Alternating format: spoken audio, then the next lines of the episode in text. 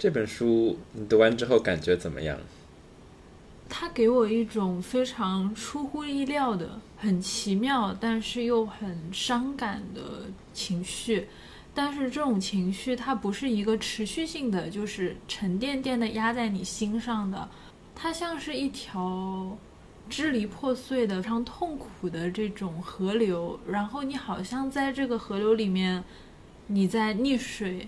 有时候你又好像是在这条河流上的小船上。不停的去漂流，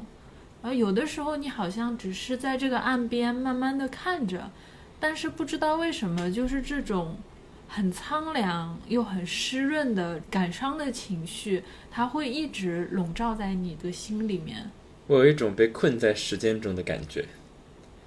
从这个故事的一开始，然后你就会感受到一种，嗯。沉甸甸的东西，可能这个情节甚至都不是沉淀的。它情节其实很飘忽，对不对？就是一开始的时候，你可能觉得好奇怪，一会儿就是主人公他在童年啊，一会儿好像怎么又成人了，一会儿这个人物他不是已经死掉了吗？怎么一会儿他又出来？这个就是发生一些故事，就是它时间是非常的零散。嗯，但是这个痛苦是一直在那里的。对，它会，它里边有。呃，轻松的情节，比如说我们来到过去的童年的时候，有纯真的地方，有快乐的时候，但是所有的这些事情都有一种令人窒息的悲痛的感觉，而这种悲痛又不是那种沉重的可以爆发出来的悲痛，它是一种让人觉得困在其中的一种窒息感。它不会让你觉得有一种很持续的窒息感，就是你会发现读着读着，它有很多很诗意的地方。它的诗意是一种近乎于恋物癖和偏执狂的那种对于细小物品的迷恋。在这种像物品的，或者说像这种自然事物的迷宫里面，你好像很快又会进入到既是一种明朗，又是一种眩晕的情绪里面去。那么我们今天要聊的这本像一个悲伤的迷宫一样的书，就是 Arundhati Roy 的经典之作《微物之神》。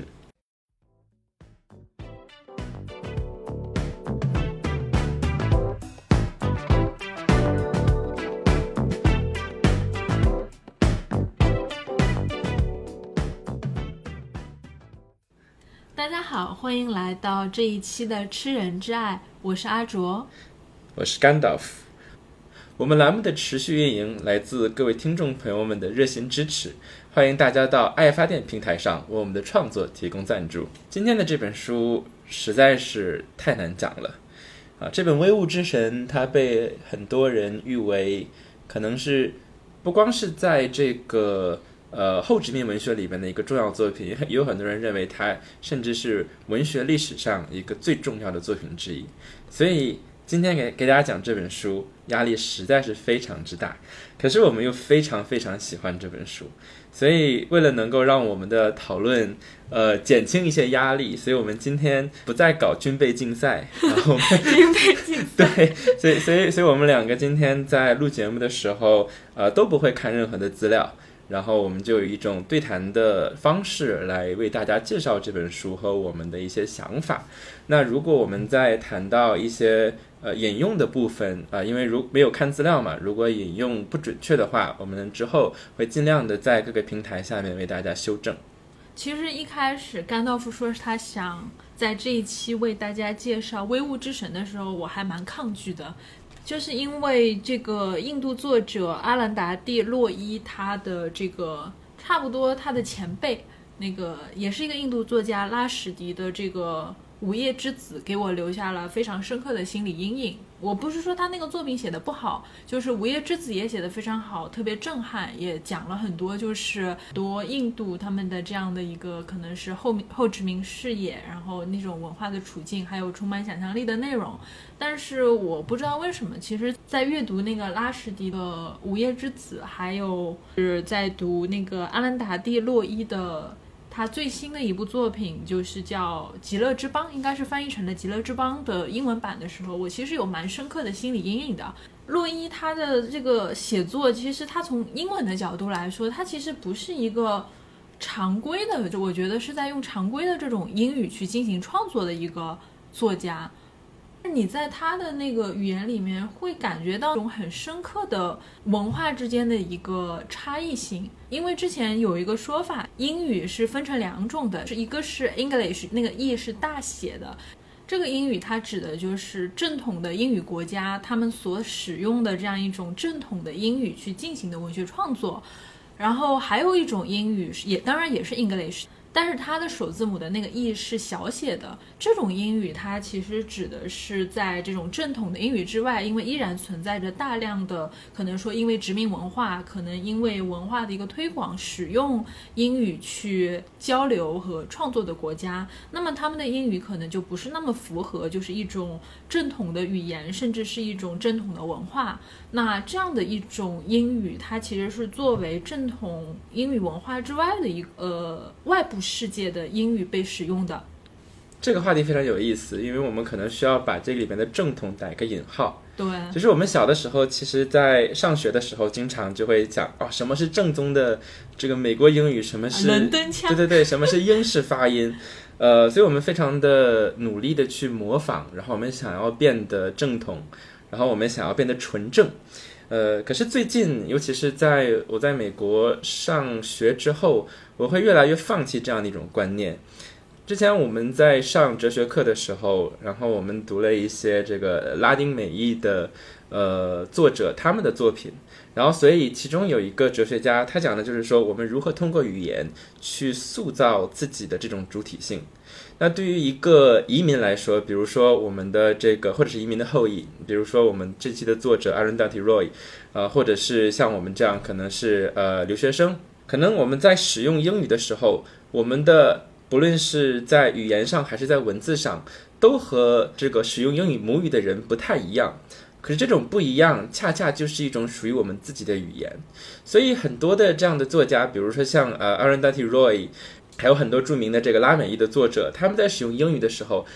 他们会有意识的在对语言的使用中结合自己对语言的反思。因为我们知道，当我们在学习另一种语言的时候，我们会更加对于这个语言它本身的特点有所觉察。所以，对于这样的移民作者来说，这种。呃，母语和英语的结合所创造出来这种第三种语言，就成为了我们创造一种呃书写自己的故事的一种方式。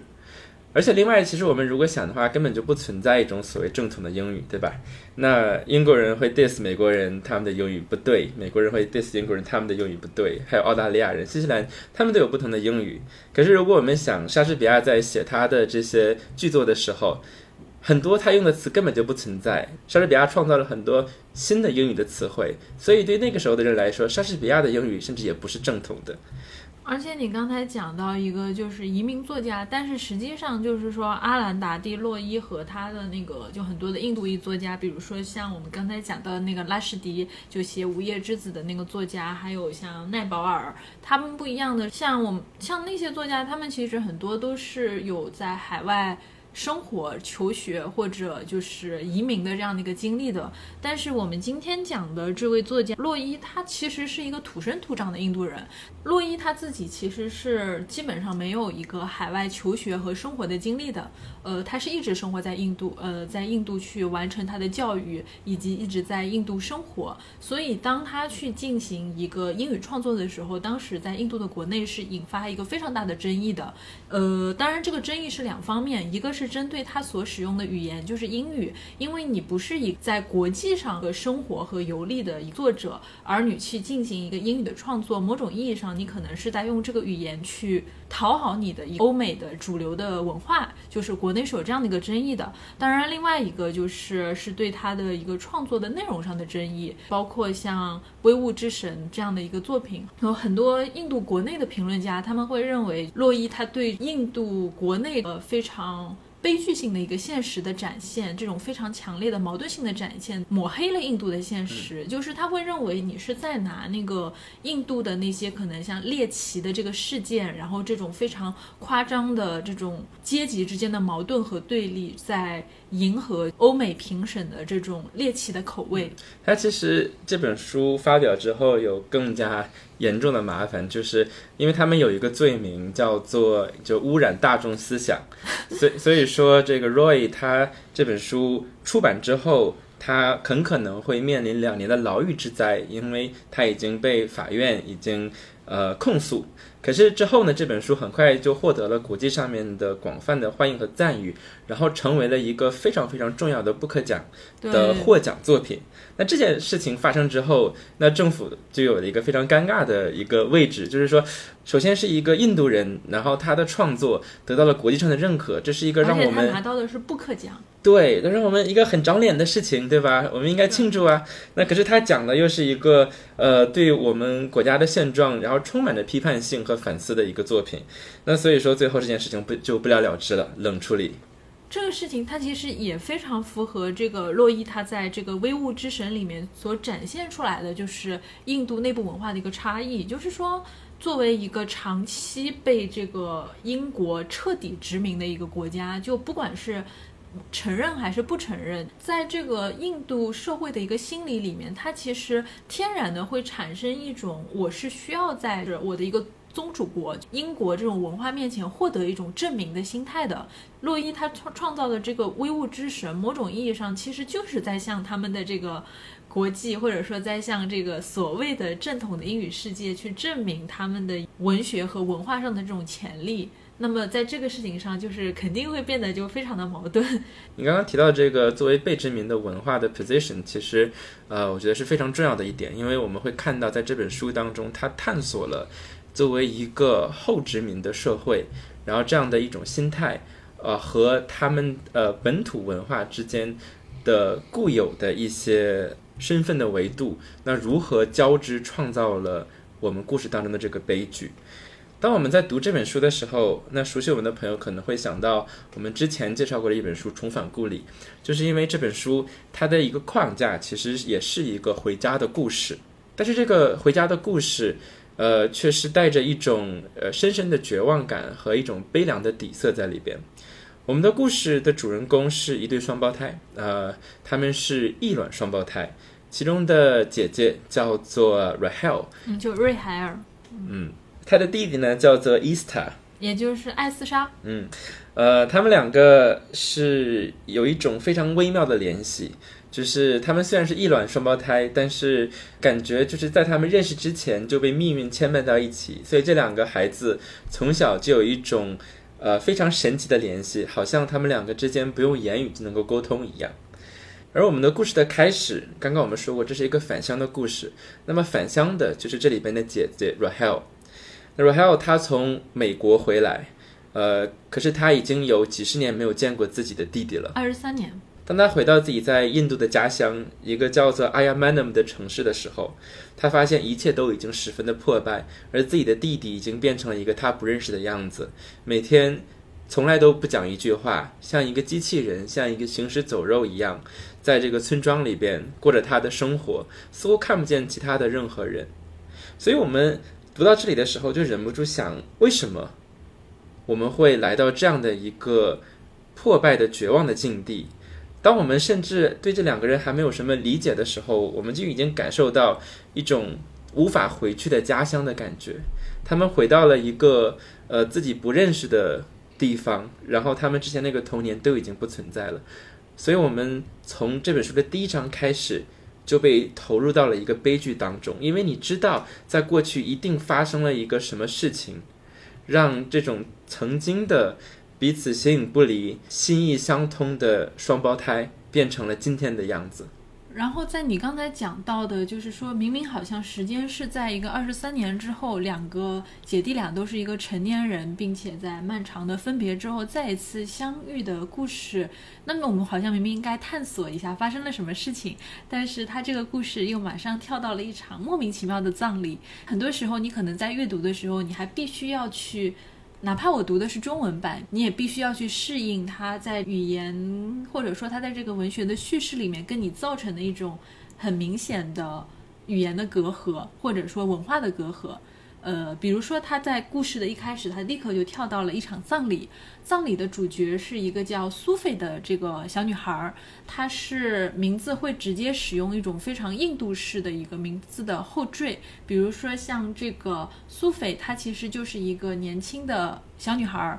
那么她会在后面加上一个莫尔，就是你会看到她这里面对她的称呼是一个苏菲莫尔。呃，然后这个苏菲莫尔的妈妈是玛格丽特，呃，是应该是一个婶婶或者阿姨。她后面又有一个印度的后缀，叫做玛格丽特克加玛，呃，以及包括就是我们刚才讲到的这对姐弟瑞海尔和艾斯莎他们的那个姨妈宝宝克加玛。白就是在这个后面，它会有一些就是这种英语写作的过程中，它依然在中间会混有很多就是。印度本土语言的这样的一个痕迹，所以它其实会某种意义上会造成一种类似于我们去读那个俄罗斯小说的感觉，可能要对他们这种复杂的人名以及人名的这些后缀，或者说这些语言的这个变化的适应过程，我觉得这个其实可能是在一开始的时候会对人物关系的一个理解造成很大障碍的一个事情。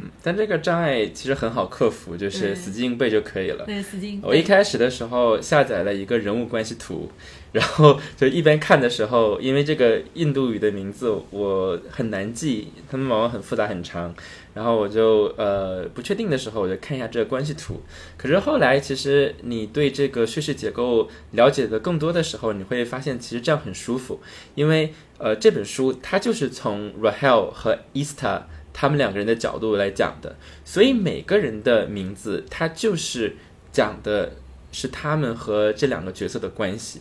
比如说他们的妈妈叫做阿木，这不是他的妈妈的名字，而就是他们的家乡的语言里边的妈妈。所以之前讲了什么 baby kochama，然后什么 papachi，papachi 就是爷爷，对对，所有的这些，对，所有的这些，所有的这些当地语言的使用，体现的都是他们和这两个主人公的关系。而我们在看这个书的时候。呃，会有一种抽丝剥茧的感觉，就是我们刚刚讲到说，我们一开始被丢入了一个破败的返乡之旅，然后你会想到底发生了什么，让他们的家园不再存在了。之后你就立刻回到了二十多年前的一场葬葬礼，这个时候你又会想到底发生了一个什么样的悲剧。但是他又不告诉你，因为你所知道的就是在这个葬礼上有一个叫苏菲的女孩死了。当然我们会看到一直，我们后面一直会称呼她是苏菲莫尔，就是一个苏菲小姐的这样的一个意思。那么我们看到就是说一个苏菲莫尔死掉了，这是她的一个葬礼。但是其实我们是一直到故事的非常非常的后面，甚至到结尾的部分，我们才知道她为什么会死。所以这是这本书的一个基本的叙事结构，就是他在讲故事的时候。会默认有些事情已经发生了，他不在乎你知不知道。我们要记住，这本书叙事的角度是 Easter 和 Rahel，所以说虽然我们作为读者不知道，但是这两个角色是知道的。所以说，我们通过这样的一种叙事方式，能够感同身受的知道，说不论现在我们在阅读着什么，都有着历史，都有着过去作用在这两个角色的身上。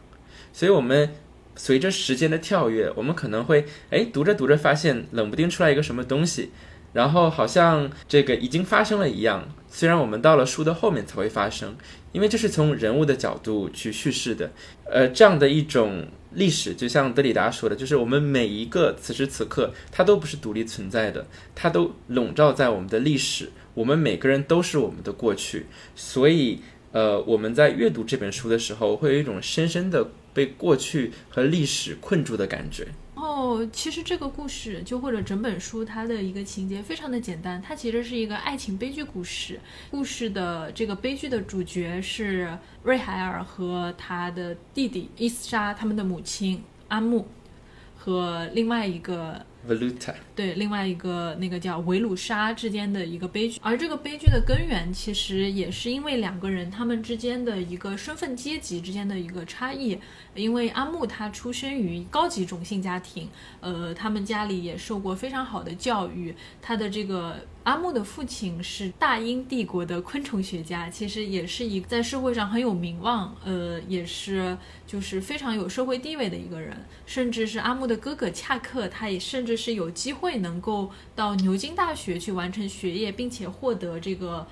罗德奖学金，他们其实是属于在当时的印度社会上流的这样的一个阶层，而这个阿木的恋爱对象，也就是这个维鲁莎，他是来自于这个印度社会的底层，他甚至是在这个印度，我们知道印度有四个种姓，呃，分别是这个婆罗门、刹帝利，还有一个吠舍和首陀罗，但是这个维鲁莎，他是属于四个种姓之外的贱民，不能被触碰的人。在甚至是在更早的时候，就是这种不能被触碰的贱民阶层，他们走路的时候都必须要这个拿着扫把倒着爬，一边爬一边用扫把把自己在这个街上的走路痕迹给扫掉，避免让那些可能社会上更高贵的人踩到你走路的痕迹。而他们在外面跟人说话的时候，也必须要把自己的嘴巴捂住，不能让自己就是发出来的气体去污染外面的空气。以及包括下雨的时候，你不能撑伞，或者你在街上的时候，你甚至你的上半身都不配穿衣服。像这样的一个在社会底层的一个贱民阶级，我们故事发生的时候，当时的印度它已经废除了种姓的制度，呃，也包括这个贱民的阶层。可是你会发现，就是印度的社会里面，因为这种。社会阶层的一个划分，本质上是跟当时的印度社会他们最主要的宗教，也就是印度教，是有非常深刻的一个文化上的关联的。那如果说你是在法律上去废除，就是这种种姓制度、这种阶级的差异，但是实际上在他们的这个文化上面，这种人和人之间的阶级差异，其实依然是。明明白白的存在着的，那么这是当时社会他们第一个非常明显的就是阶级之间的差异。但是对于当时的印度社会来说，更复杂的问题还不只是一个他们文化内部里的一个。种族的差异，或者说种姓的一个差异，因为它还会涉及到，就是印度作为一个被殖民地，他们和这个他们的宗主国，也就是英国这种英语文化、这种基督教文化之间的一个非常复杂的关系。那么我们会看到，就是阿木的那个家庭，他其实又是一个受到英国文化就是影响非常深刻的这样的一个家庭。分家是 Syrian Christian。对，那个叫就叙利亚基督徒是吧？Arundhati Roy 他本人也是在这样的家庭里，不是他本人也是。对，所以就是这里涉及到更复杂的一个问题，就是说在原本的一个种姓。阶层之外，阿木所在的家庭，他们又是一个基督教的一个家庭，就是他们实际上一家都是清音派，就是被称为清音派。当然，在印度的这个文化里，这种清音派又被称为是马屁精，实际上就指的就是你这个作为印度的家庭，却去拍英国人的马屁。但是另外一方面，这样的一个家庭，它其实又有一个非常深刻的文化上的这种精英感。我们是和这种。呃，你们这种平民、这种普通的底层的，然后非常肮脏的印度平民不一样的一个家庭，我们受过非常好的教育。然后，比如说说像这个阿木的这个父亲，就是呃，我们刚才讲到他是一个昆虫学家，包括在这个印度，他好像也是一个大学还是一个什么研究院那边有教职的一个非常有正式和体面身份的人。他就对他来说，他一生最大的遗憾是因为他。发现了一种就是非常稀少的这种蛾子，但是他的这个发现并没有就是被人认可，是到他从他这个退休之后，他的这个研究成果再一次被人确认，但是署名却不是他，就被其他的人给署名署掉了，这是他父亲就是一生的一个遗憾，有有这样的一个事情，所以就是。呃，这里就会涉及到非常复杂的一个混杂的一种秩序感。你会发现在这个秩序感里面，它有非常多的，就是说，好像是像权威，或者说像是一个社会中心的一个东西，比如说高种姓的家庭，比如说基督教的文化。比如说，甚至当然也会涉及到很多的一个男性的，他们作为一个男权制或者说父权制的一个社会，对于这个可能其他人的这样一种压迫和统治。呃，我们刚刚说到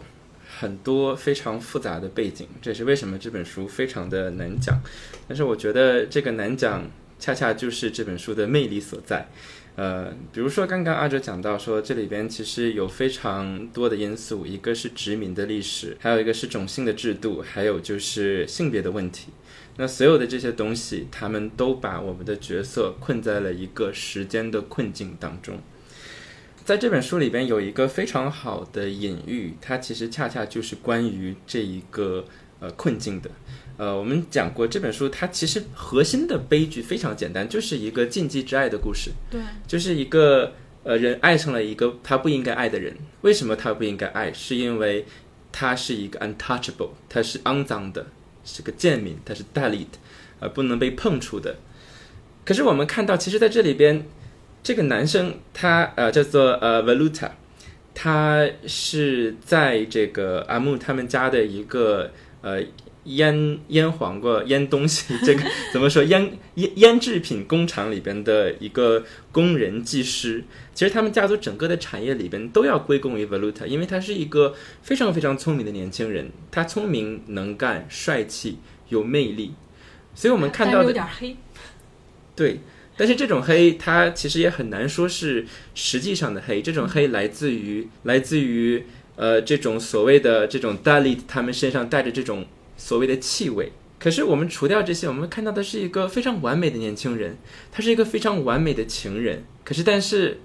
他们不能在一起，原因只有一个，就是因为他们来自于不同的 cast。刚刚呃你讲到一种秩序感，呃其实我觉得这种秩序恰恰就是一种。没有秩序，因为对于一个后殖民的主体来说，一个非常典型的状态就是，就是我们想要在一个破碎的世界当中寻找秩序，我们想要在一个破碎的历史当中寻找自己的历史是什么？呃，所以说我们会看到在这里面的每一个角色，他都在寻找自己的秩序，然后最后他们都选择了僭越。比如说我们呃这个主人公的妈妈，呃她的这个姐姐。呃，这个 Baby Kochama 就是宝宝克家嘛，她选择离开自己本来的这个 Syrian Christian 这个叙利亚的基督教的教会，他想成为一个呃天主教的修女。为什么？因为她喜欢一个当地的神父，然后呃，所以说她一直带着这样的一种对于呃神父的一个禁忌的爱。直到那个神父死去，这个 Baby Kochama 他才获得了这种一种认可，一种虚假的认可。因为当这个人死了之后，他就不能再拒绝他。我们我们的主人公，我们的主人公他们的妈妈 Amu，在他犯下我们刚刚说过的这个引号罪行之前，他其实就已经僭越过一次。因为我们知道他们家是叙利亚基督徒，呃，但是呢，她首先嫁给了一个印度教徒，所以说。呃，这种结合本身就不是不被允许的。那当他的双胞胎出生的时候，也就是我们的主人公 Rahel 和 Ista，他们出生就被看成是杂种，而且他们不光是杂种，他们是离婚的产物。所以所有的这些都让这些人，他们虽然是贵族，但是他们存在就已经处在一种僭越，然后和羞耻之中。对于阿木来说，他的这个僭越实际上是一种。很明显的就是说，在性别上不平等的这种体现，因为对于她来说，就是一开始的第一次僭越，就是她嫁给了一个印度教茶商经理。那么这对于这个阿木来说，是他的人生一次非常重大的僭越。但是这个僭越的根源，其实是因为就是他们这样的一个家庭，其实他们家境不差的。但是她因为是女性，在她的一个中学毕业之后，她没有机会去接受更好的教育，甚至他们又没有足够的嫁妆去为她去选择一个非常优秀的丈夫，而她的哥哥就是那个恰克，却反而有机会说一路就是继续读下去，去了牛津，然后获得这个罗德奖学金，就获得了一个非常体面的这样一个学者的一个身份，而这个阿木她却只能作为一个就是女性。而且是一个嫁不出去的这个一个女性，就留在她的父母身边，所以她的这个第一次婚姻，某种意义上是作为对她的这个家庭，呃，以及对于故乡的一个背叛和逃离去进行的。但是这次婚姻其实并没有带给阿木她的这样的一个人生的一个解脱，因为她那个丈夫是一个人品非常败坏、非常恶劣的一个人，他在工作上就是非常的糟糕，以至于她很快就要失去她的工作。但是这个时候，她丈夫的那个老板就是一个白人，他看上了阿木，就是想把阿木作为一个就是交换的条件，就是说你可以保住这份工作，不至于就是沦落到这种穷困潦倒的地步，但是作为代价，我想要。得到你的妻子，你我给你放一段假，你出去，然后我可以照顾你的妻子。就是因为这样的一个事件，造成了就是让这个阿木忍无可忍，选择了和她的这个丈夫离婚。但是这个事情对于当时的女性来说是一件很可怕，就是离婚是一件很可怕的事情。哪怕说阿木她是一个出生于这种上流社会的这样的一个上流阶层、上流种姓的一个女性，当她离婚之后，她有说啊，他们那个村里面就是那种最下层的女性，都是可以抱着一种非常怜悯的这种。目光去打量她，去安慰她，因为一个离婚的女性在当时的社会意味着你是你成为了一个一无所有的人，你在财产上一无所有，你在人品上一无所有，你从此以后就是成为了一个社会上的一个底层的人。而与此同时，你生下来的这一对杂种的这个双胞胎，既是一种宗教的杂种，也是一种就是说离婚的这样婚姻的产物的杂种，他们也自然而然的成为了就是社会上不存在的人，一直备受忽视，也备受歧视。嗯，我们从阿木的处境就能够感受到，当你处在一个多重的身份的维度的压迫下，那当时的女性是处在一个怎样的窒息的一种生存的状态当中。第一是作为一个呃刚刚从殖民当中解放出来的国家，那当时跟甘地还说我们要鼓励女性去参与政治生活，因为他们觉得哦这是一种女性独立的体现，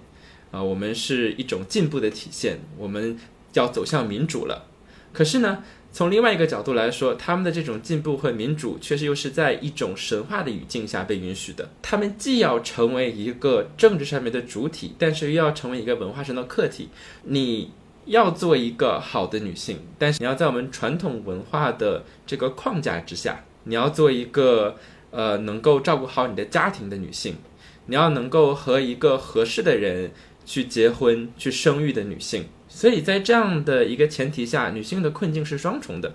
就是一方面她们被国家期望成为一个政治上面的主体，另外一方面她们又保持着一个文化上的客体的身份。这个在我们刚刚讲的情节当中得到了一个非常充分的体现，就是说，我们看到当茶园的老板去和阿木当时的前夫去谈条件的时候，他依然是把这个阿木当成是一个被他使用的东西，有附属品来看待。对。而这样的一个位置，对于她的丈夫来说没有得到挑战，所以对阿木来说，她从婚姻当中得不到安全感。在她离开了这个婚姻之后，她成为了一个离婚的人。可是通过作者的描述，我们又知道阿木她是一个处在她叫做在这个阴影的边缘的人。她心中充满了激情，可是她又对自己的孩子有着这样的责任，她想要保护他们。所以说，对于她来说，她没有别的选择，她只有僭越，这是她。获得自己的生活的唯一的方式，而且其实，在离婚之后，他其实也很明白，就是当离婚这个行为实现之后，他其实很深刻的意识到，他的人生已经结束了，就是他能够活过的部分已经完完全全的，就是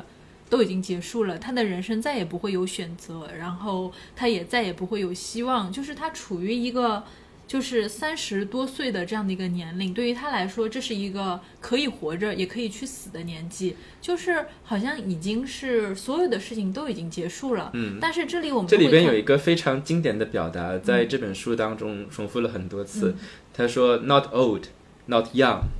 but viable, diable age，就是不老也不年轻，但是是一个足够的可以去死的年龄。”而且你会发现，就是说他的这个这个表述出现过非常多次，而且它其实是针对女性的。就是这个表述，它其实很大意义上是针对女性的，因为我们刚才有讲到，就是说在这里面其实有非常多的。不可跨越的这种阶层的一个差距，但是你会发现这个阶层的差距，它其实对于男性和女性来说是非常双标的。同样是离婚，那个阿木他是离婚，而他的哥哥其实也是离婚的，就是恰克也是离婚的。但是恰克他的这个妻子是一个英国人，他的那个妻子就是玛格丽特，是他在牛津留学的时候认识的一个英国女性。他跟他在英国结婚，也在英国生下了一个孩子。但是，当然最后我们会看到，就是说玛格丽特很快发现这个恰克他其实是一个一无是处的人，虽然而且越来越胖，对越来越胖，然后就那种相爱的时候是一个壮硕的美男子，然后在一起之后越来越胖。我相信很多观众朋友们会有这样的同感。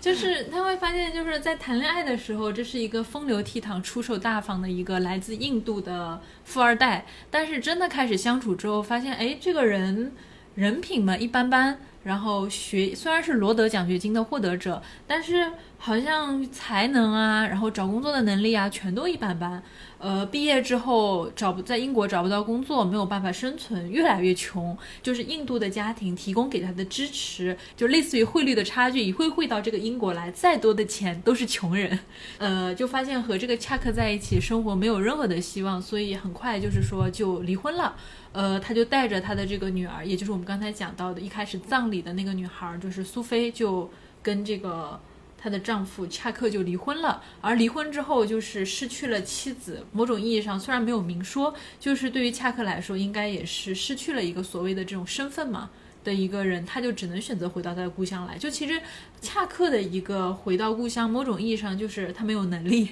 他其实没有办法在英国获得一个就是体面的身份、体面的工作，然后不得已就是成为了这种回老家的这种就是土财主的这样一个对土但是这里财主儿子。边也体现了一种特权的语境是什么？就是嗯他在英国的时候什么都得不到，他找不到工作，没有人想要他。可是他回家之后，立刻就成为了他们那里的那个工厂的厂长。对，然后而且在当地就是各种鄙视当地人，就是你们这些肮脏的、没有见过世面的这些就是普通的人，就他在这个社会就是持续着他的这种父亲就什么大英帝国昆虫学家的这种荣誉感，就始终广受好评。而他在离婚之后，他其实心心念念一直都还是想着他的这个英国前妻和他的这个英国女儿，但是因为距离的问题，实际上就是是也只是内心这么想。但与此同时，他在当上这个厂长之后，其实。也是到处沾花惹草，就是跟着那些厂里面的女工啊，然后跟着很多可能就是比他社会阶层低、种姓要低的女性发生一些桃色绯闻。但是你会发现，就是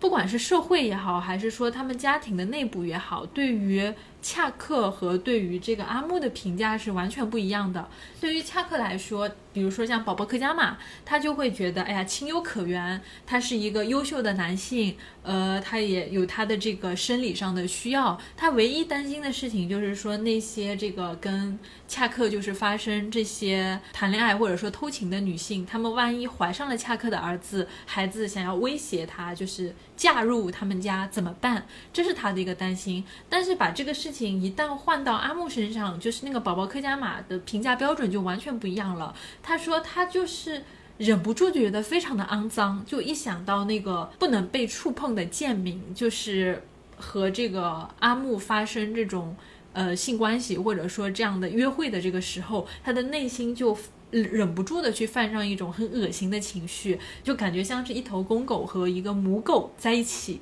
宝宝克加玛本身也是一个，就是说，在这个状态中受到不平等的性别对对待的一个女性，她自己其实就是一个，就是这种父权制的一个呃利益受害者，甚至是被压迫者，但是她反而就是说，也成为了一个就是被这种不平等的。性别制度或者说不平等的这种阶层制度所洗脑的执行者吧，然后他再一次去批判，然后去讽刺，甚至是去迫害阿姆。这个 Baby Kochama 的角色，它代表了一种试图去内化和合理化现状的这样一种角色，就是，呃，他甚至这里边有一个描述说他是呃倒着过生活的人，就是因为他年轻的时候还是一个修女的状态，可是到老了的时候，他开始去化妆打扮，变得特别的时尚。这个背后体现的是当时印度的文化的一个变迁，因为到了这个 Rahel 回家的时候，那个时候印度开始呃引入西方的媒体，然后 Baby Kuchama 开始看电视，他开始接受这些文化，于是他开始内内化这些文化，所以对于他来说，所有的都是合理的，所有的过去的创伤都可以变得不存在。然后他成成为了一个沉迷电视，然后追各种球队，然后看那个美国 NBA，就是就非常迅速的去就是接收到了这种好像是新世界或者说文明世界的这种科技带来的这种大众文化吧，大众文化对于这种平民的一个。就是渗透，这里边也体现出来了这个阿伦达提·罗伊他在创作的时候表现出来的一种一种政治立场。他说他在写作的时候，就是呃，他知道自己很不被人喜欢，是因为他知道呃他在书里边没有给人留下很多的余地，因为他想说的是每个人都是有责任的。像 Baby Kochama 这样的人，他在年轻的时候，他去。作为一个文化的引号使者，他去规训阿木。虽然说阿木和查口这对兄妹，他们做的事情是一样的，但是当查口作为一个男性去和呃这个贱民去做爱的时候，他他帮他给封口费，还在自己家里边开了一个后门，方便他们偷偷摸摸的进出，有点像。妓院里的保姆的感觉，老鸨的那种感觉。可是当阿木做这件事情的时候，完全一样的事情，那结果就是阿木的那个男伴 Valuta 最后要被杀死，因为在他们看来，这个这种种性的纯洁是要由女性来维护的，而男性的性却是纯洁的。而像 Baby Kochama 这样的人，他可能就。代表了每个时代当中的大多数人，像这样的人的存在，虽然他们做的所有的事情，他们说的每说的每一句话，都是完全可以预知的，因为他们说的就是其他人都在说的话。可是正是这样的人，他们复制并且反复强化了这个世界里面的悲剧。所以我觉得在这个作品当中，呃，包括它叙事的结构，也是想要在描述这样的一种状态，就是一种。困在历史当中，一切不断的重新的演绎。我们在阅读这本书的时候，你会发现很多很多的句子都在被反复的使用。我们刚刚讲过的这个 “not old, not young, but viable, dieable age” 这句话，呃，还有这个爷爷的发现的这个蛾子，所有的这些意象都在反复的出现着。所以你在读这本书的时候，就会有一种被困在时间中的感觉。在这里边的时间观不是简单的从呃 A 到 B 一件事情的发生引起了另外一件事情，而是说我们每一个此时此刻都笼罩在过去的阴影之下。它其实会更像是一种我们的正现在正在发生的事情以及未来的发生事情，它好像一直都在复制着过去，就是它像是在过去的这种。时间囚牢里面一直在重复，有一个情节，大概是在小说中间的时候，他有讲到成年的这个呃瑞海尔，他在看当时的一个非常传统的印度舞。呃，然后这个印度舞，它因为它是一个全部都是要由成年的男性，就是在里面去扮演舞者的这样的一个一种舞种，而这个舞种里面的内容基本上就是以这个印度他们比较传统的一些作品，比如说像这个呃罗摩衍那，或者说像那个什么摩诃婆罗多，就是他们的这个印度经典里面的一些就是神话情节作为一个代表的。然后当时瑞海尔看到的那个情节是一个。大神大概是一个大神，他的这个妻子还是他的情人，被一个嗯。可能是贱民或者一个就是反正就是比较下位的男性给调戏了，所以就是那个大神就用一种非常残酷的方式杀死了那个调戏他妻子或者说他情人的那个贱民，而且这个舞蹈他这个表现的这个情节非常的残酷，因为他非常就是具体和细致的，就是展现了这个大神他如同一个铁匠一样拿着锤子如何把那个就是。调戏他的这个情人的那个贱民，或者说这个下位的男子，就毁尸灭迹，什么拿着这种锤头砸烂他的头，然后挖出他的这个就是。呃，可能是肝脏，然后肠子，把他的肠子什么绕在他的脖子上，就是去最后用他这个就是死者的鲜血去洗涤那个被调戏的女性的头发，从而来洗去他身上的这种受侮辱的痕迹嘛。就当时是有这么一个，就是这是一个成年的瑞海尔看到的一个在传统的故事里面呈现出来的印度他们经典的一个神话的情节，但是你会看到这个故事和就是《威武之神》最后的结局，也就是那个维鲁莎，就是阿木的情人的结局，就非常的相似。因为我们有讲到，就是说那个苏菲死了嘛，就是其实那是一次就是一个意外事件，就是三个孩子，呃，就是那个双胞胎瑞海尔和这个。艾露莎和带着这个从英国到印度来的这个苏菲，就是他们其实是出去玩儿，就是那种类似于过家家那种，他们三个人的小孩的小秘密。但是那天晚上，其实是因为双胞胎和阿木吵架了，就是阿木说了一些可能比较过分的话，就阿木对他们说：“说你们是我人生中的，就是类似于呃累赘。”但是这三个孩子他们的这个一趟就是失踪或者说离家出走的一个事情，被这个宝宝克家嘛就是呃作为一种就是对这个。维鲁莎的指控，他认为是这个贱民的这个男人，他因为勾引了这个嗯阿木，然后这件事情就是被揭发出来，他就恼羞成怒，绑架了三个孩子，告发了这件事情。而警察他们就去找那三个小孩儿，当他们找到的时候，就是因为那天晚上那个船翻了，就三个小孩划船出去的时候船翻了，那个苏菲她就溺水死掉了，而另外两个孩子就双胞胎，他们就。嗯，幸存下来。然后就是当他们被警察找到的时候，两个幸存的双胞胎和这个维鲁莎刚好处在一个房间里面。但是警察他们第一没有去询问，就是说这两个孩子到底发生了什么事情，也没有就是去探究要把这个事情搞清楚。他们第一反应是上去。毒打，甚至可以说是在虐杀维鲁莎，而这个他的这个虐杀的过程，跟这个刚才我们讲到的他们的那个印度舞的情节几乎是一模一样的。因为你会看到，就是那些那些警察，他们就像是冷酷无情的这种暴徒，在执行一种好像这种秩序一样，他们上去去毒打这个。侮辱了高种姓女性的这样的一个贱民，他们踩断她的腿，把她的这个脸打得血肉模糊，甚至是肉泥都翻了出来，甚至把她的这个肋骨打断，折到她的这个内脏里面，就把她这个，然后甚至是就是打到整个人，就是那个过程非常的血腥和可怕。但是你会发现这样的一个画面，它其实就跟刚才那个印度里的情节就联系在了一起，好像是某种。很就是在情节上，或者说是历史上这样一个事件的重复。那么 Valuta 为什么会被杀死呢？这个背后其实再一次印证了这种困在了时间中的感觉。首先是因为 Rahel 和 Ista 他们两个在林中玩耍的时候，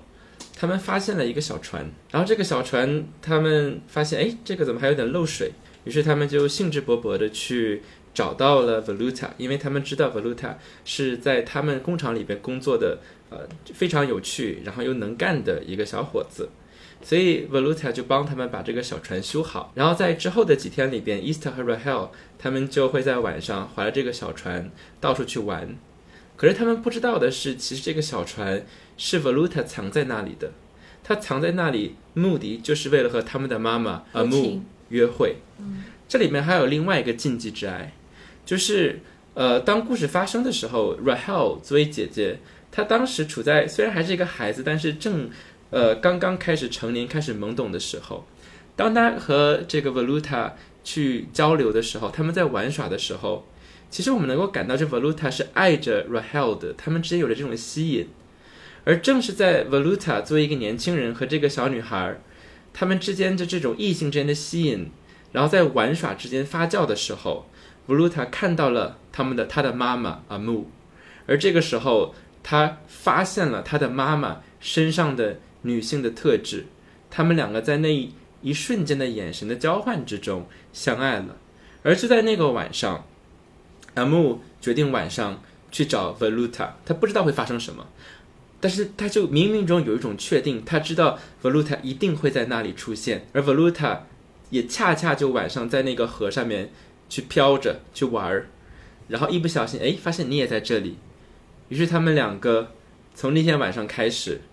每一天晚上都在一起。他们知道他们做的事情是不应该的，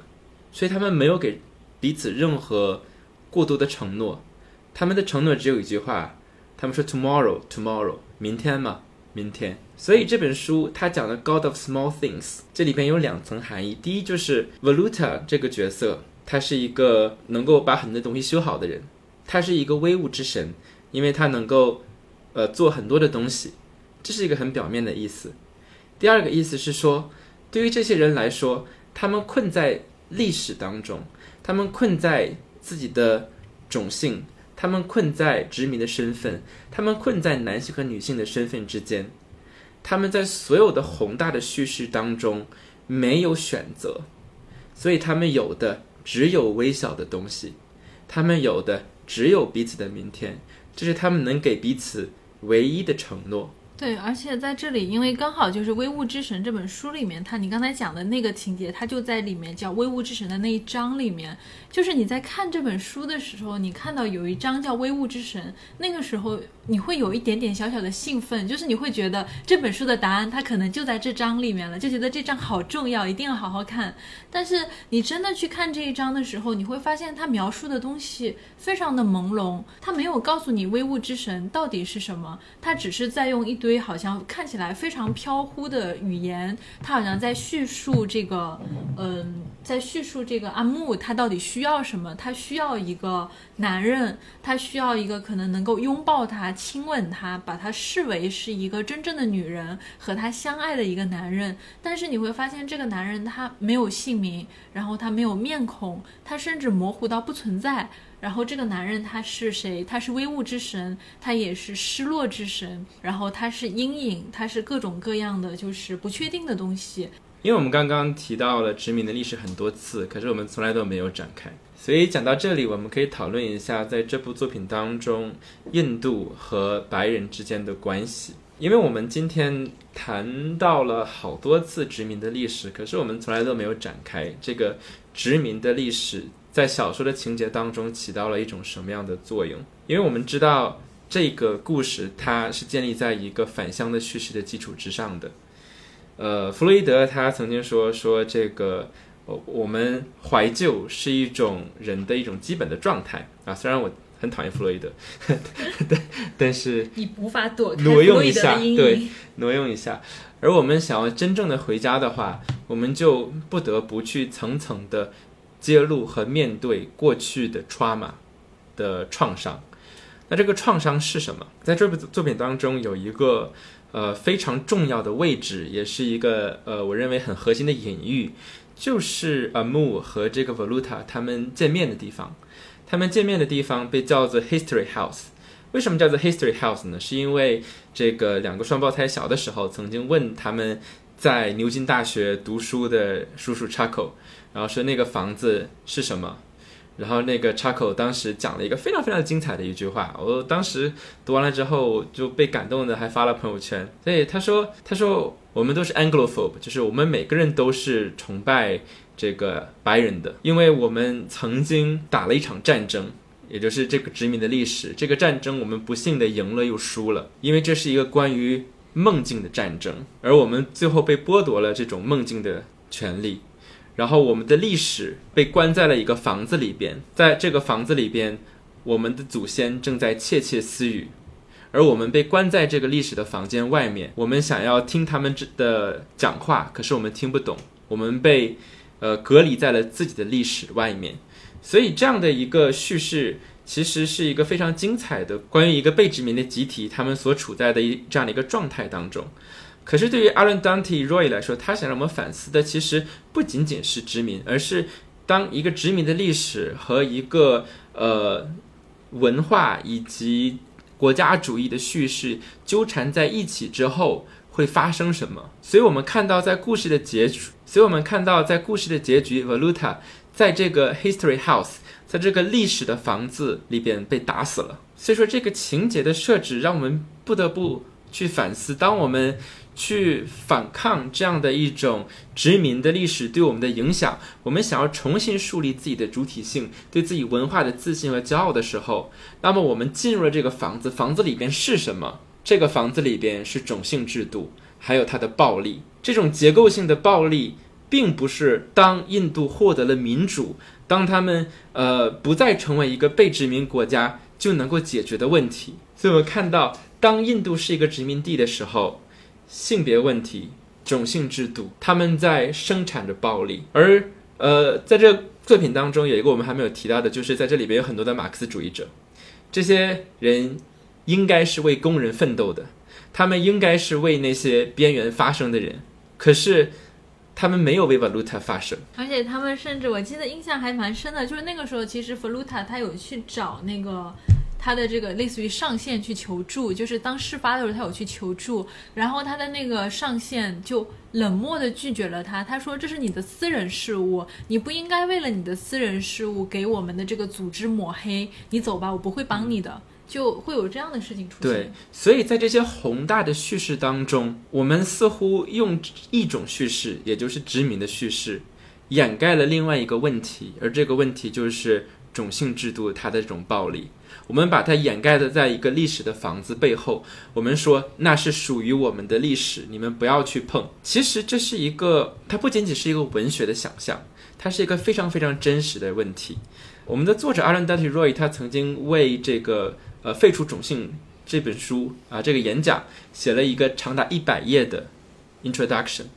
他在这里边讲到，在当时的印度，甚至包括甘地本人，他们是有很多的人，他们是想要去维护这种种姓制度的。他们是说，你看我们印度为什么强大？是因为通过种姓制度，我们有着这么强的一种组织能力，我们可以让每个不同的地方的人能够各司其职，所以我们要保留它。如果我们废除它，我们就废除了我们文化当中最精彩的一部分。所以这是一种怀旧，这种怀旧是一种集体的怀旧。这种怀旧的目的是为了建构一个选择性的历史，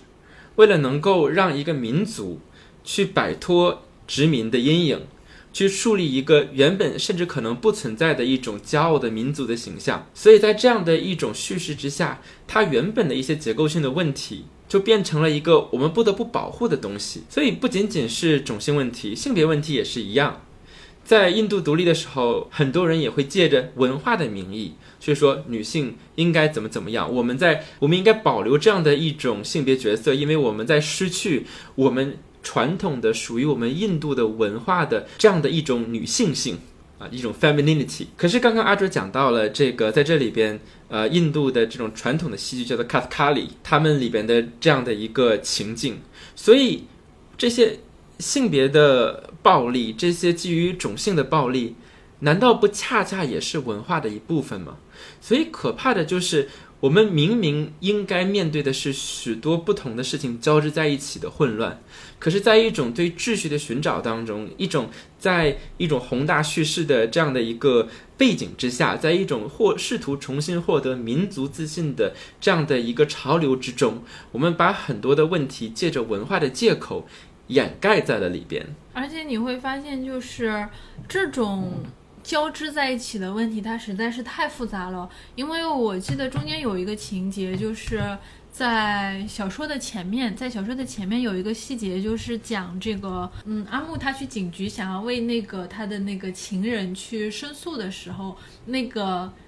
警察用警棍就是拍了拍这个阿木的胸，就是其实这是一个非常就有点像性骚扰这样的一个，甚至是肆无忌惮的性骚扰的这样的一个行为。他在小说前面出现过一次，然后那个时候我没有太在意这个情节，因为我其实没有太看懂，就是因为在那个情节里面，他好像。前因后果没有交代，而这个情节它是在个维鲁莎死后再一次出现了。原来那一次就是是阿木他要去找警察去说，就是说维鲁莎他不是那个。勾引就是高种性女女性的这样的一个 baby 的人，他也不是绑架犯。我跟他之间的感情其实是我们是你情我愿，我们是两情相悦，不是那个他对我的这种勾引，就是想去为他去辩护。而这个时候，那个警察拿出警棍，就是用非常羞辱、非常侮辱性的这种行为去拍了那个阿木的这个胸。其实我们在看到之前，你认为是这个一个性骚扰的行为，对于那个警察来说，第一，在那个情境下面，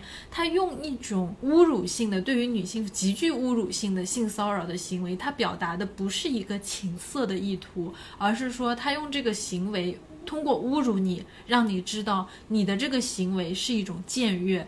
他希望通过侮辱你，让这个女人知道你现在在说的这些话，他再一次的颠覆了我们的这样的一个种姓阶级之间的差距。你错了，我是在我通过侮辱你这种极极端的侮辱，让你明白什么是正义，什么是秩序，以及包括就是那群警察当着那个。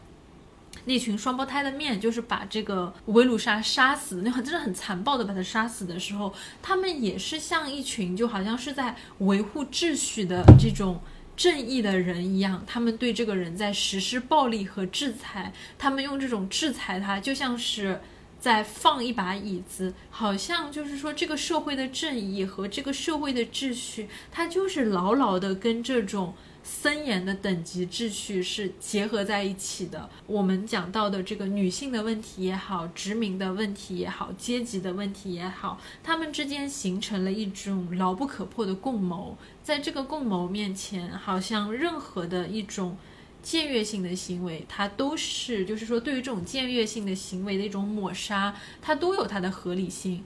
嗯。这个背后也暴露了一种，就是殖民者他的逻辑背后的一个非常大的痛点，就是作为一个殖民者来说，或者是某种形式的统治者，他想要创立的都是一个非常明确的一个 binary，一个二元对立。比如说，我们想要非常明确的要有男性和女性，然后我们要非常明确的有 touchable 和 untouchable，我们要非常明确的有谁是白种人，谁是黄种人，谁是黑人。啊，所以说这就是为什么当我们出现引号杂种的时候，这永远是一个被非常边缘，然后被非常严格的审查，然后非常严厉的惩罚的事情。比如说，我们知道 Trevor Noah 就是这个 The Daily Show 的主持人，对吧？然后他作为一个所谓的杂种，他有着一个非常呃，他叫生而是一个罪人嘛，对吧？生而就是一个错误。然后还有我们看到，比如说作品当中，Ista 和 Rahel 他们也是杂种，所以他们被人痛恨。而作为阿木，他也是一个杂种，因为对于这个警察来说，其实他为什么这么痛恨阿木？他要教训阿木，是因为和一个去强奸、呃去骚扰这个上等女性的一个 Dalit 相比，更可怕的是一个。上层的人会主动的，而且是一个女性，因为我们知道查库也这样，也也这样做，但是无所谓，对吧？当她是一个女性的时候，她去主动的去选择对方，所以当出现这种对于明确的边界的挑战的时候，他们永远是一个对于这种权利非常非常大的威胁，所以这些威胁永远被非常严厉的去审核，然后想要去消灭他们。在我们今天的社会当中也是一样的。呃，刚刚阿卓讲到一种共谋，这种共谋当然不能说有趣，但是一个呃，这个作者非常重要的一个观察就是，其实这个共谋它背后的人是会变的。就是呃，他在呃其他的地方他有写到说，呃，好，那我们印度虽然在法律上面废除了种姓制度，可是。现在我们迎来了一个资本主义的时代，所以你看，在今天的印度，那些最有钱的这个公司，他们的 CEO 是什么人？在印度的首富里边，几乎是没有这些 untouchable，没有这些 undalit 的，他们都是高等种姓的人。所以说，你说名义上我们种姓制度消除了，但是实际上是什么呢？只不过种姓制度又和资本主义制度共谋在了一起。呃，另外我们可以看到的是，好，那我们想要解决这个问题，那政府又发呃表了政策，说我们要必须保证在这个政治位置上有多少的席位是留给这些人的。可是这些席位永远只有一半能够被满足，为什么？就是因为他们本来就没有教育的机会，本来就不能够获得。呃，成为一个政府公务员必要的条件，结果是虽然有这样的政策，可是结果是结果是虽然有这样的政策，可是实际上大部分的权利依然被这些传统的这种这些贵族掌握着。世界没有变，有权利的人没有改变，被压迫的人还是没有改变，他们只是换了一个名字，只是换了一个共谋的人。所以其实讲到这里，你就会发现。真的就是去读《微物之神》这本书的感觉，真的太复杂了。就是它里面是有很非常尖锐的社会矛盾，也这种非常残酷的社会现实。但是另外一方面，就是你从另外一个角度去阅读这本书，就是当你知道这本书在讲什么的时候，这本书它又是一部可以。随时翻开中间的任何一页就开始阅读的书，因为它中间有非常多的这样一种非常美，就是因为我们刚才讲的其实都是它非常残酷的一面，但是与此同时你会发现这本书它非常的美。他的这个语言，他所描绘的这种场景，他对于每一个细小事物的这种充满颜色的自然界的事物，或者说家里的摆设，这种街上的各种各样的建筑，这种非常具体、非常微观的这种笔触，他非常的诗意。非常的生动，然后甚至是非常的梦幻。这里你会看到一种非常神奇的，就是非常独特的神性，或者说就是说它的一个印度关于印度的叙事里面，我们总是能看到这种两极化的一个表述。一方面我们会说印度的现实，它的一个残酷的这种社会现实。呃，非常尖锐的阶级矛盾，以及包括它可能整个的一个社会现状有着各种各样的问题。但是另外一方面，好像在它的一个对于它的文化叙事里面，印度又成为了某种意义上的精神和信仰的故乡。就是你会看到有非常多的文学的作品，尤其是欧洲的很多的作家，比如说像赫尔曼·黑塞，他们会把印度的这种。文化和神性作为一种对于基督教文化的一种转向或者说补充，比如说像这个黑塞的《悉达多》，他就是在讲，就是呃，我们在这种欧洲的一个工业文明以及这种现代的工具理性或者说过度的这种。呃，文明的发展之后，我们回到这种纯净的印度文化，我们返归到自己的内心，去追求一内在世界的一种和谐、宁静和对心灵深处的这种探索。印度它好像又因为它的这种非常独特的关于人的心灵、关于这种宗教的一种探索，成为了很多就是欧洲作家的一个。精神的故乡，哪怕他们很多人根本就没去过印度，但是。他们会把说对于这种基督教的文明，或者说对于欧洲的这样的一种欧洲中心主义的文化，转向成为一种对于印度文化的崇拜，而这种崇拜又恰恰是建立在这种殖民思想的基础之上的。对，其实你刚才讲的非常有趣的一点就是说，呃，其实你刚刚讲的恰恰就是两种怀旧的模式。嗯，一种的怀旧的模式是我们经常能够在，呃，尤其是被殖民的文化当中。的一些国家主义的话语当中能够体现出来，就是这是一种选择性的怀旧。这种怀旧的特点就是它的历史是一种选择性的。他想说我们都是受害者，然后它构建着一种从来都没有存在过的美好。比如说，呃，一种印度文化，一种印度文化的强大和自信。可是。问题是，呃，在这本书里面，Arundhati Roy 想要指出的就是，可是你看，外国人这样说我们，我们自己也这样说我们自己。可是所有这些种姓问题，难道不恰恰就是在我们文化深植于其中的吗？难道它恰恰不就是在我们引以为经典的这些典籍之中的吗？甘地他作为一个圣人，他难道不也曾经说，你们这些呃 untouchables，那你们？去建设我们的国家最好的方式，就是继续做你们的种姓该做的事情。可是事实是，这些该做的事情是什么？你知道吗？就是对于印度来说，很多的铁轨，他们的粪便是直接要排到铁路上的。这些铁路上面的粪便是要用手，用人的手去把它清理干净的。而这些人永远就是这些 untouchables，他们没有任何的防护措施。他们就是直接去用手去做这件事情，而即便政府在法律上面说你们不可以这样做，可是铁路公司依然会去继续这样的一种一种行为，因为其实对这些这些 Dalit 来说，这可能是他们少数的能够获得这个酬劳的工作之一。对于这个 Arundhati Roy 来说，他依然是在创作一个怀旧的作品，但是这种怀旧是批判性的。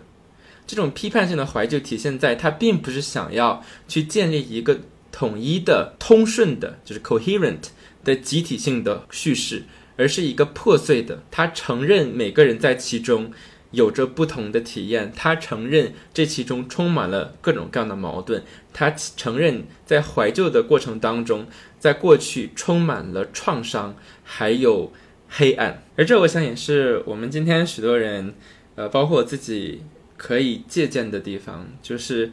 我们不要急于寻找一个非常宏大的叙事，然后去树立这样的一个敌人和一个受害者，因为往往这个受害者本身也可能在其他的维度上，他也是一个施害者。我们要看到创伤本身。我们要看到去生产创伤的许多不同维度的地方。我们想要的不是一个完整通顺的，然后被所有人认同的这样一种叙事，而是想要看到，在每个人的创伤背后是有哪些的力量在复制和生产的这样的一种个体的伤痛。所以在这个层面上，我觉得《微物之神》它提供了一个非常好的范本。它把一个人的经历，一个人他能够产生出各种各样的一个思想和行为背后的这样的一个社会，以及更加复杂的这种各种各样的阶层和对立，在这个过程中，你是可以非常清晰的看到每一个施害者和受害者他们之间的这种前因后果。我想，这也正是小说是这种形式的美妙之处。今天我们在谈论这些议题，不论是性别还是国家什么什么什么的，其实很容易我们就谈论这个意识形态本身。可是通过小说，我们能够看到每个人他是在困在里边，每个人都同时被困在很多很多不同的历史当中，所以这帮助我们更好的共情，还有认识到，呃，一个人的处境的复杂性。所以期待着下一期节目和大家去分享和探索更多这样属于人。和历史的复杂，嗯，我们下期再见。好，那么让我们下期再见。She would never say where she came from. Yesterday don't matter if it's gone. While the sun is bright or in the darkest night, no one knows. She comes and goes.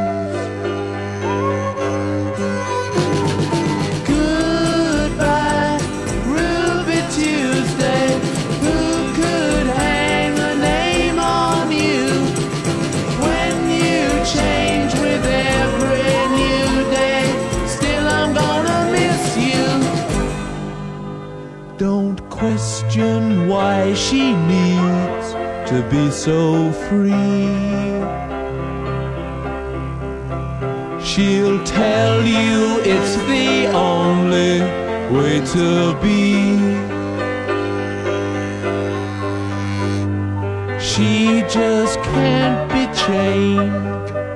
to a life where nothing's gained and nothing's lost at such a cost. Goodbye.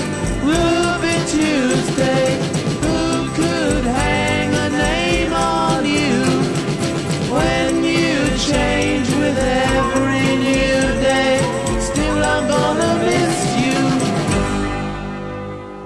There's no time to lose. I heard her say. Catch your dreams before they slip away. Dying all the time. Lose your dreams and you will lose your mind. In life unkind.